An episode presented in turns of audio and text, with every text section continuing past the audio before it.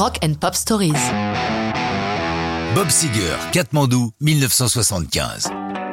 Le milieu des 70s marque un tournant dans la carrière du rocker de Detroit. Après les années sous le nom de Bob Seger System, marquées par quelques hits comme Ramblin' Gamblin' Man en 69, les disques suivants sont des échecs. Il tente l'expérience solo, tournant dans tout le pays, en compagnie du duo T. Garden and Van Winkle, puis décide de remonter un groupe, mais ses efforts ne sont pas couronnés de succès. L'espoir renaît en 74 lorsqu'il trouve enfin des musiciens à la hauteur de ses ambitions. Drew Abbott, Charlie Allen Martin, Robin Robbins, Chris Campbell et Alto Reed vont devenir sa machine de guerre sous le nom de Silver Bullet Band.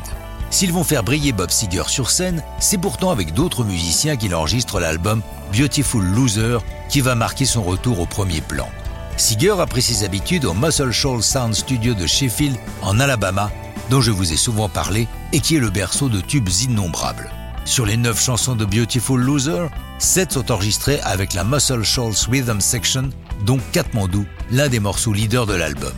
On peut s'étonner que Seger dédie une chanson à la capitale du Népal, l'individu ne semblant a priori pas candidat à un voyage sur les contreforts de l'Himalaya.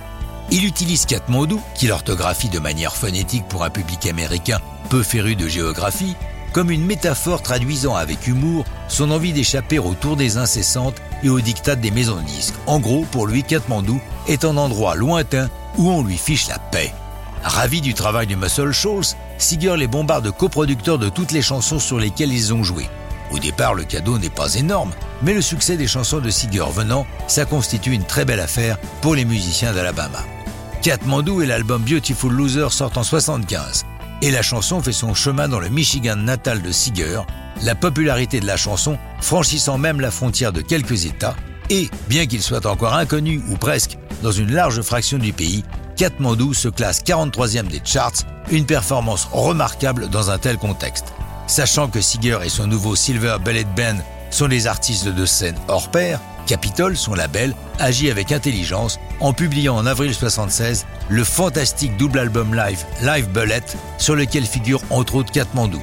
La puissance de ce live est telle que tout le pays succombe à l'énergie déployée par Seeger et son gang. L'artiste est désormais bien installé, son album suivant Night Moves sera un triomphe, mais c'est une autre histoire de rock'n'roll.